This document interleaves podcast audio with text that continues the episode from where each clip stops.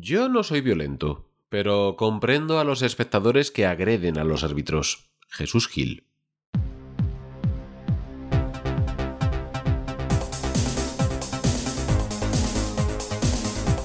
Podcast Podosférico.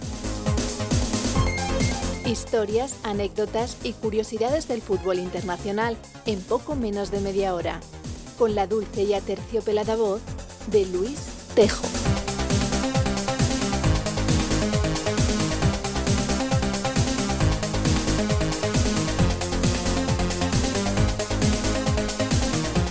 Siempre te digo lo mismo. Si el podcast podosférico, este espacio de curiosidades y fricadas varias del fútbol internacional que estás escuchando ahora mismo, tiene una cosa buena, no son los temas divertidos y curiosos que salen, ni la selección musical de fondo, ni siquiera la imponente y robusta voz de su locutor y presentador. No. Lo mejor de todo es que dura menos de media hora. El formato es ideal para que lo disfrutes prácticamente en cualquier circunstancia de tu vida, en el transporte público mientras esperas a que el bus o el metro lleguen a su destino, o mientras haces deporte, o antes de ir a dormir, o de cualquier otra manera. Lo que no sospechaba es que, según me han contado, hay un momento en el que viene particularmente bien haz caso a la recomendación de una de mis oyentes, cuya identidad permanecerá en el anonimato, y prueba a ponerte el episodio mientras estás fregando los baños. El tiempo cuadra casi perfectamente con lo que tardas en limpiar un sanitario de tamaño razonablemente normal y conseguirás hacer más agradable la tarea de dejar tu casa bien higiénica. Ahora con el coronavirus no está la cosa para recibir visitas, pero ve tomando la costumbre. Cuando tengas invitados y vean que todo está reluciente, te lo agradecerán. Bueno, dejo ya de desvariar y vamos al lío. Ya sabes que esto va de fútbol, pero de fútbol raruno, del que pocas veces te contarán en otros sitios. Soy Luis Tejo, hoy es miércoles 14 de abril, el árbitro mira el reloj, pita el inicio del partido y empieza el vigésimo episodio del podcast podosférico. ¡Arrancamos! Atiende, llegan las noticias.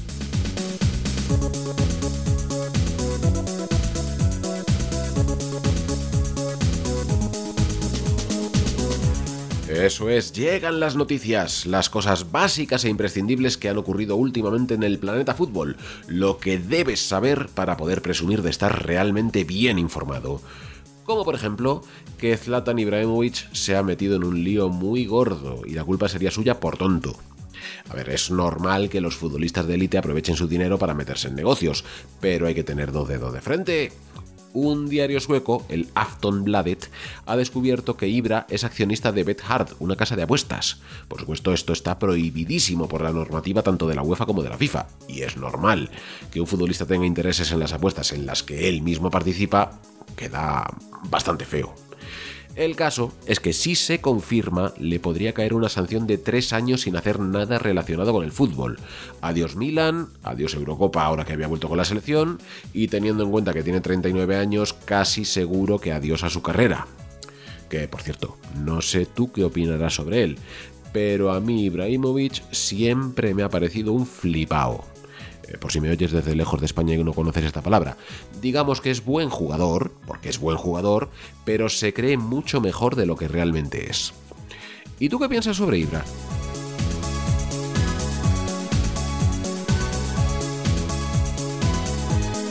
Clarence Seedorf, o Seedorf, o Seidorf, o como lo quieras pronunciar, que cada comentarista de la tele lo decía de una forma distinta. Hasta Sadorf he llegado a oír.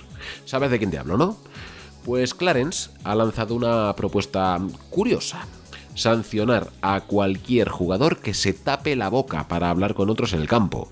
Esta es una costumbre que llevamos viendo unos cuantos años, sobre todo desde que hay tantas cámaras de televisión en los estadios. Lo hacen para evitar que les enfoquen y luego alguien les lea los labios, descubran lo que has dicho y les metan en polémicas absurdas. Clarence dice que con esa excusa puede ocurrir que alguien lance insultos racistas y que después no haya pruebas para castigar al culpable. El último caso lo hemos visto en la Europa League, en un partido entre el Slavia de Praga y el Rangers. El acusado de insultar niega los hechos y precisamente tenía la boca tapada, así que la UEFA tendrá que echar más tiempo para investigar lo que ha ocurrido de verdad. Bueno, eh, por un lado está lo de siempre, quien no tiene nada que ocultar no tiene por qué esconderse, pero por otro sabemos de sobra que los periodistas, que son todos gentuza, tienen la manía de sacar las cosas de contexto y pueden causar algún que otro lío. ¿Cómo lo ves tú? ¿Te parece razonable castigar al que se tape la boca?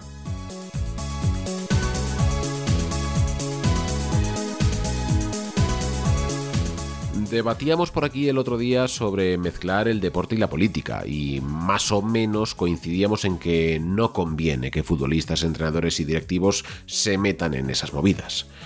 Pero se nos olvidó un colectivo, los músicos. Hay uno que la acaba de liar parda en Twitter. Es eh, Roger Waters, un señor de 77 años que puede que te suene porque fue durante mucho tiempo el bajista y compositor de las canciones de Pink Floyd se le ha ocurrido exigir tanto a la UEFA como a la FIFA que excluya a los equipos y a la selección de Israel de todas las competiciones internacionales mientras no se resuelva el tema de Palestina. La Federación Israelí le ha contestado intentando poner paz, pero él ha echado más leña al fuego acusándoles de apartheid y de ser unos racistas. Sería curioso que un jaleo político, étnico y religioso que ha protagonizado las principales tensiones internacionales del mundo durante más de medio siglo se resolviera porque un músico se lo pide a la FIFA en Twitter. No creo que ocurra, pero oye, cosas más raras han visto. Pasamos a otra cosa.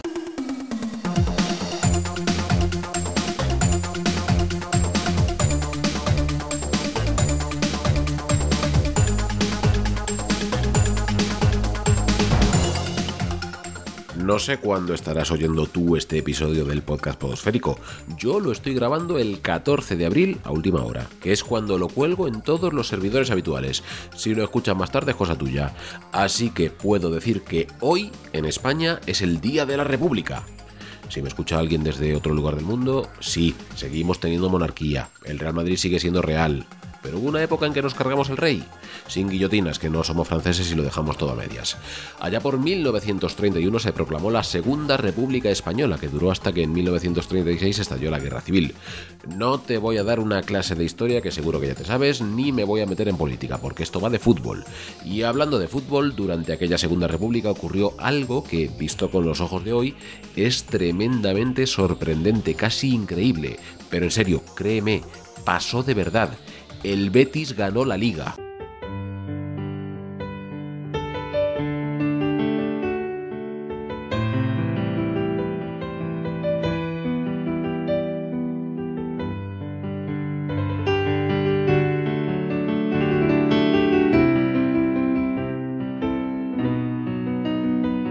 Que irse concretamente a la temporada 1934-35, en la que el Betis Balompié acabó un punto por delante del Madrid y le sacó 8 al Oviedo, tercer clasificado, para que veas lo distintas que eran las cosas en aquellos tiempos.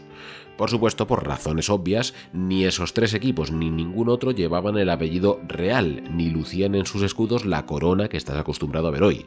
Era un fútbol muy diferente al actual, en el que, aunque vikingos y culés ya estaban entre los más fuertes, no lo monopolizaban absolutamente todo.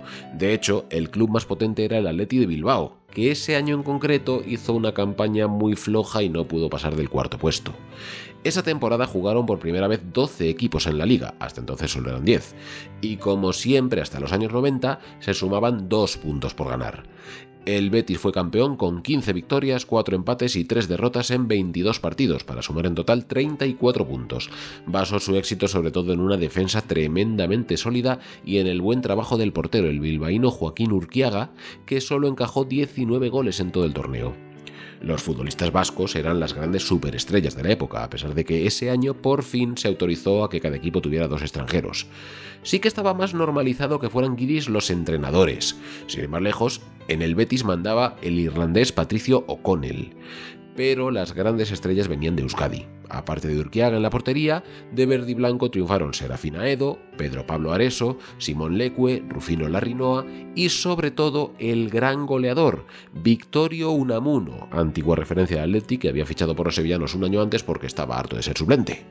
Unamuno fue el máximo goleador del equipo y aún así no marcó muchos goles, apenas 13, muy lejos de los 27 que anotó Lángara para el Oviedo. Te acuerdas de Lángara, ¿no? Te hablé de él en el episodio 6, así que si no lo has oído ya sabes lo que tienes que hacer en cuanto acabes de escuchar este. Volviendo al Betis campeón, jugaba sus partidos en un campo distinto al actual, el Patronato Obrero, llamado así porque los terrenos pertenecían a esta entidad, fundada por Alfonso XIII, que se dedicaba a construir casas baratas para trabajadores. Era el estadio más pequeño de primera, con aforo de 9.000 espectadores. Los verdiblancos lo subieron convertir en un fortín en el que de 22 puntos posibles ganaron 20. Hoy ese campo ya no existe el Betis se mudó apenas dos años después al estadio de la Exposición Iberoamericana de 1929, que con el tiempo se transformaría en el Benito Villamarín. El terreno quedó abandonado, años más tarde se construyeron allí las cocheras de la empresa municipal de autobuses y hoy hay casas de protección oficial y un colegio. Del hogar del Betis republicano y campeón hace ya 86 años, solo queda un recuerdo cada vez más borroso. Más cosas.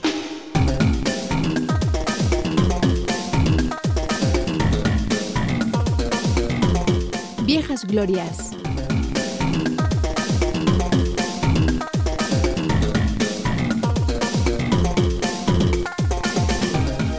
Estaba yo dándole vueltas esta semana a qué jugador recordar en la sección que dedico precisamente a hablar de algún antiguo futbolista que merezca la pena estar en nuestra memoria, pero que quizás no tengamos presente todo lo que deberíamos. No sabía quién elegir, cuando de repente, en un grupo de Facebook de esos en los que me meto a hacer propaganda, me encontré una publicación muy llamativa. Es un listado de los futbolistas que habían logrado más victorias en primera división sin haber jugado nunca en el Real Madrid o en el Barça. Y bueno, no sé si los datos sean ciertos, no me he puesto a comprobarlo. Lo sea o no, merece la pena que nos acordemos del que sale el primero en la lista con 235 partidos ganados. Donato.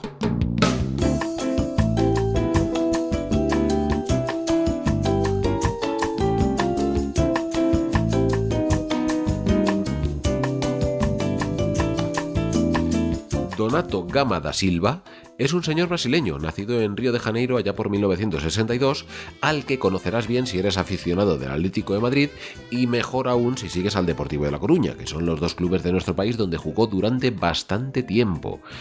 Era un mediocentro defensivo, aunque también le ponían a menudo de defensa central, sobre todo al final de su carrera. No era demasiado grande, y menos para lo que se suele ver ahora. De hecho, era un tío que engañaba, porque tenía muchísima resistencia física, a pesar de que no es que no tuviera los abdominales marcados como cualquier jugador de ahora, sino que directamente no tenía complejos para lucir barriga. Más allá de eso, iba sobrado de calidad en el manejo de balón, sobre todo en el desplazamiento en largo. Casi siempre estaba bien colocado y marcaba muchos goles gracias a su disparo lejano fortísimo.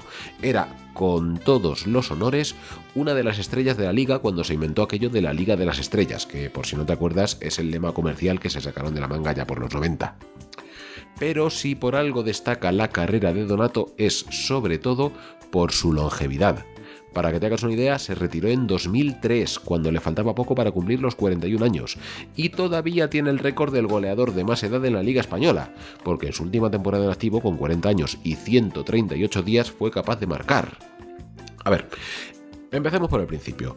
Tras dedicarse en la adolescencia a oficios varios, en su biografía contó que fue cerrajero y que vendió paraguas, le llegó la oportunidad de dedicarse al fútbol y debutó de lateral derecho allá por 1982, cuando muchos no habíamos nacido, en el América, uno de los clubes de su ciudad natal.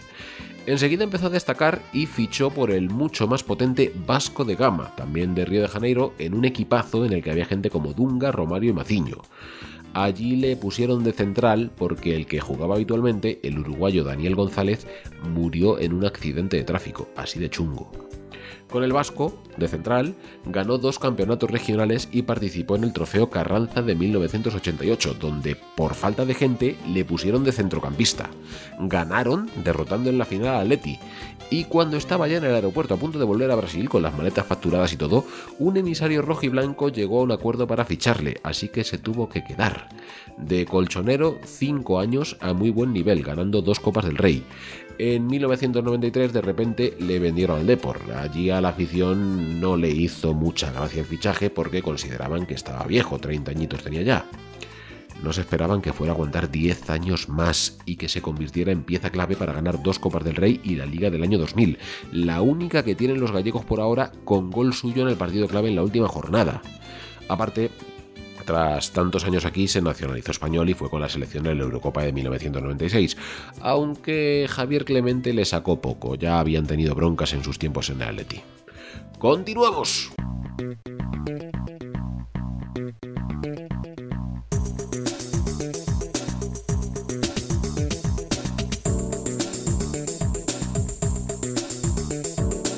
el equipo de la semana.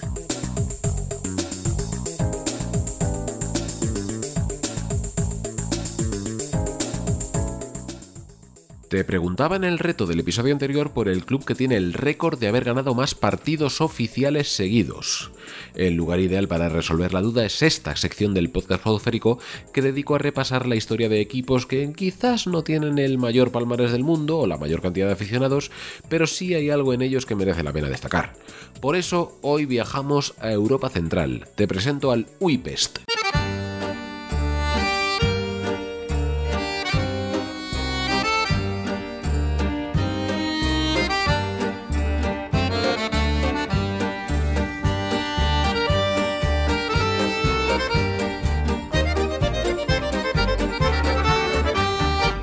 Budapest Fútbol Club, situado en el barrio del mismo nombre de la ciudad de Budapest, en la orilla izquierda del Danubio, es uno de los más famosos e importantes de Hungría, ese país que ahora mismo en el panorama futbolero internacional es poca cosa, pero que hace unas cuantas décadas estaba en la élite mundial.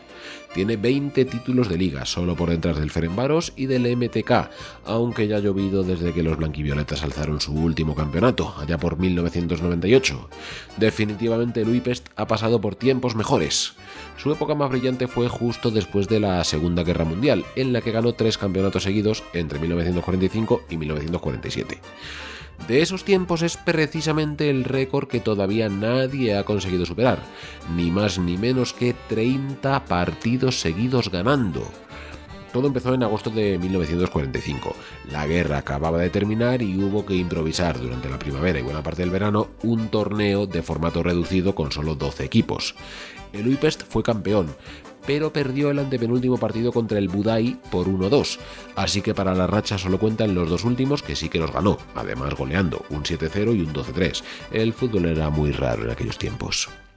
El curso siguiente, 1945-46, la federación quiso aprovechar para reorganizar el torneo, así que dividió a los 28 mejores equipos del país en dos grupos de 14, poniendo como frontera aproximada el Danubio con alguna que otra excepción, los del este a un lado, los del oeste a otro. A Luipest le tocó en el grupo oriental, con bastantes rivales mucho más débiles que ellos, y arrasó. De los 26 partidos de esta primera fase ganó absolutamente todos, con un total de 147 goles a favor, a más de 5 por partido de media, y solo 29 en contra. Hubo una victoria por 11-0, varios 10-0 y unos cuantos 9-1.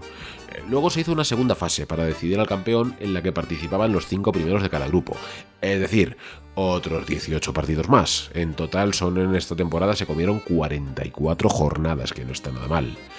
Aquí el Uipes también dominó, pero con menos autoridad. En la tercera jornada de esta segunda fase tocó enfrentarse al Ferenbaros, en el que ya empezaba a despuntar un chavalín de 18 años, un tal Kubala, y no pudo pasar del empate a uno. Entonces tenemos los dos últimos partidos de la liga anterior, más los 26 de la primera fase, más los dos primeros de la segunda fase. Total, 30 victorias seguidas que luego ganó más y se proclamó campeón con holgura, pero ya la racha estaba rota y el récord se quedó ahí. En aquella época no había Copa de Hungría, que se suspendió durante la guerra y no se recuperó hasta seis años más tarde, ni se jugaban competiciones europeas ni ningún otro partido que contara como oficial. Cerca de esta marca se han quedado el de New Saints de Gales, que en 2016 sumó 27, y el Ajax, que logró 26 allá por 1971. Y bueno, antes de pasar a otra cosa, quiero añadir un matiz, porque el oyente Torca HD estará indignadísimo. Él me dio en Twitter otra respuesta, que es el Esparta de Praga, que ganó 51 partidos seguidos entre 1920 y 1923.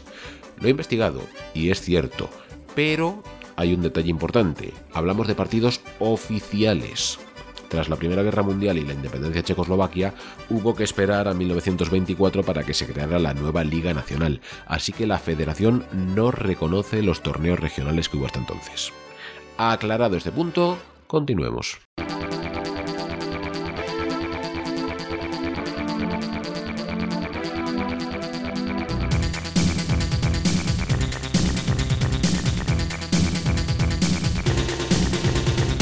Cinco partidos que ver o no este finde para ser un buen friki futbolero. hasta aquí lo que estabas esperando, la agenda de la semana, la guía, la referencia, tu itinerario vital para pasar este fin de semana paladeando fútbol del bueno. Toma nota de lo que te espera en los próximos días. Lokomotiv Tbilisi, Dinamo Tbilisi, viernes 16 de abril, 14 horas. Para empezar un derby en el campeonato de Georgia que se llama Erovnuli Liga clarísimamente favorito el Dinamo, que es mucho más grande, es el actual líder y además defiende el título. El Lokomotiv, que va cuarto, aunque es de los históricos de la época soviética, nunca ha tenido un gran palmarés. Aún así, igual te suena porque esta temporada en la ronda previa de la Europa League jugó con el Granada. Y perdió, claro. Suduba Zalgiris Vilnius, viernes 16 horas. Pensabas que en Lituania solo había baloncesto, ¿verdad? Pues no, también saben darle a la pelota con los pies. La Liga A acaba de comenzar, apenas lleva seis jornadas disputadas, pero ya tenemos ocasión de ver el duelo entre los dos primeros en casa del líder actual. El año pasado quedaron justo al revés de cómo van ahora. Campeón Zalgiris, segundo el Suduba. Yo voy con el equipo de la ciudad de Mariampole, el Zalgiris no, el otro. Solo por una cosa, el entrenador es un señor de Lugo que se llama Víctor Basadre. Regina Rellana, sábado 17-14 horas. Lo sé, en la primera vuelta ya te conté que se jugaba este mismo partido en la Serie B italiana, pero te repito ahora lo que te dije entonces. Este encuentro es la excusa para tener esta sección en mi podcast. En esta ocasión el local es el de Reggio di Calabria, en la puntera de la bota que está en mitad de la tabla, y el visitante el de Reggio Emilia, bastante más al norte, que ocupa ahora mismo puestos de descenso y más le vale no hacer el tonto que solo quedan 5 jornadas. Montreal-Toronto, sábado 20 horas. La Major League Soccer es la liga de fútbol norteamericana, no estadounidense. Estos dos equipos de Canadá son la prueba y se van a enfrentar en la inauguración de la nueva temporada que comienza precisamente este fin de semana casi se puede considerar un derby, es lo más parecido que tienen por allí. A lo mejor te suena que el Montreal se llamaba antes Impact, eh, le han cambiado el nombre este mismo año para que suene más francés que los de Quebec son muy suyos con el idioma. Y en el Toronto puede que conozcas a Alejandro Pozuelo, sevillano, canterano del Betis, que lleva por allí desde 2019 y se ha convertido en la referencia de ataque del equipo. Sin Truidense, Anderlecht. Domingo 18 horas. Este partido de la Liga Belga es muy importante en combinación con otro, el Ostende Círculo de Brujas.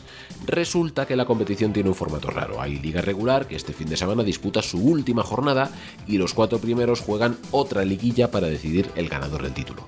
Ahora mismo el Anderlecht es cuarto y el Ostende quinto. Hay tres puntos de diferencia entre ellos, lo que significa que si el Anderlecht pierde y el Ostende gana, podría adelantarle es poco probable porque tiene la diferencia de goles perdida por una diferencia de 8. Pero quién sabe, una goleada por aquí, un maletín por allí, puede pasar de todo, así que más vale permanecer atentos. Y ten en cuenta, claro, que el sábado está la final de Copa del Rey, pero bueno, eso te lo van a contar en todas partes, seguro que no se te olvida. Yo ya te he recordado lo importante de verdad, así que me voy que es tarde.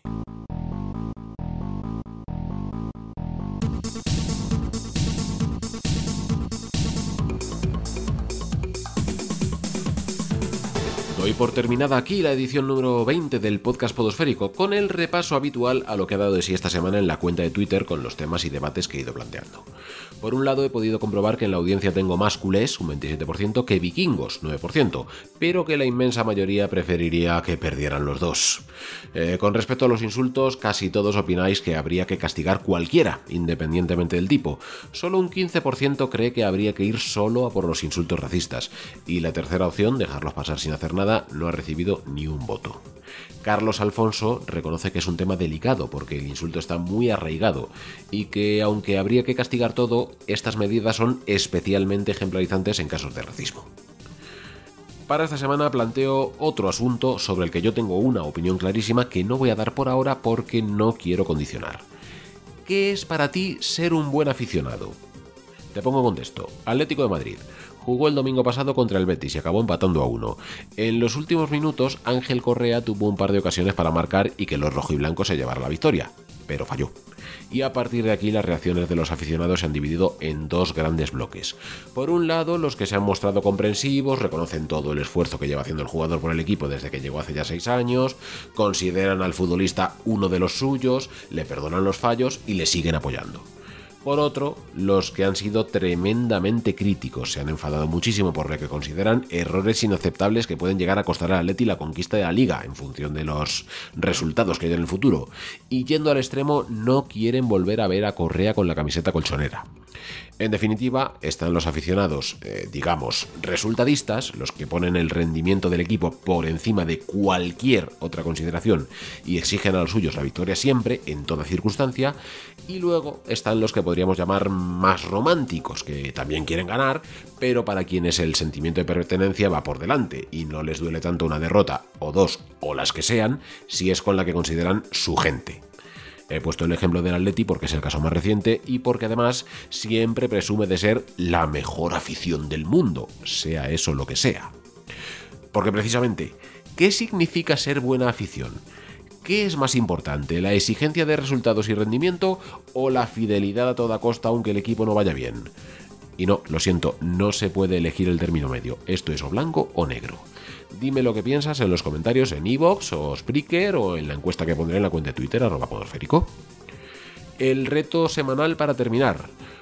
¿Cuál es la ciudad más grande de España, en población, que nunca ha tenido un equipo de primera o segunda división? ¿Lo sabes? ¿Seguro? Venga, a ver si es verdad. Y me despido como de costumbre con un poco de música de videojuegos que parece que está gustando. Hoy toca Gorillaz y su trabajo para la banda sonora del FIFA 2002. Pitido final, acaba el partido, nos vamos a descansar hasta la siguiente jornada. Soy Luis Tejo, me despido por hoy y espero verte en la convocatoria el próximo miércoles. ¡Feliz semana!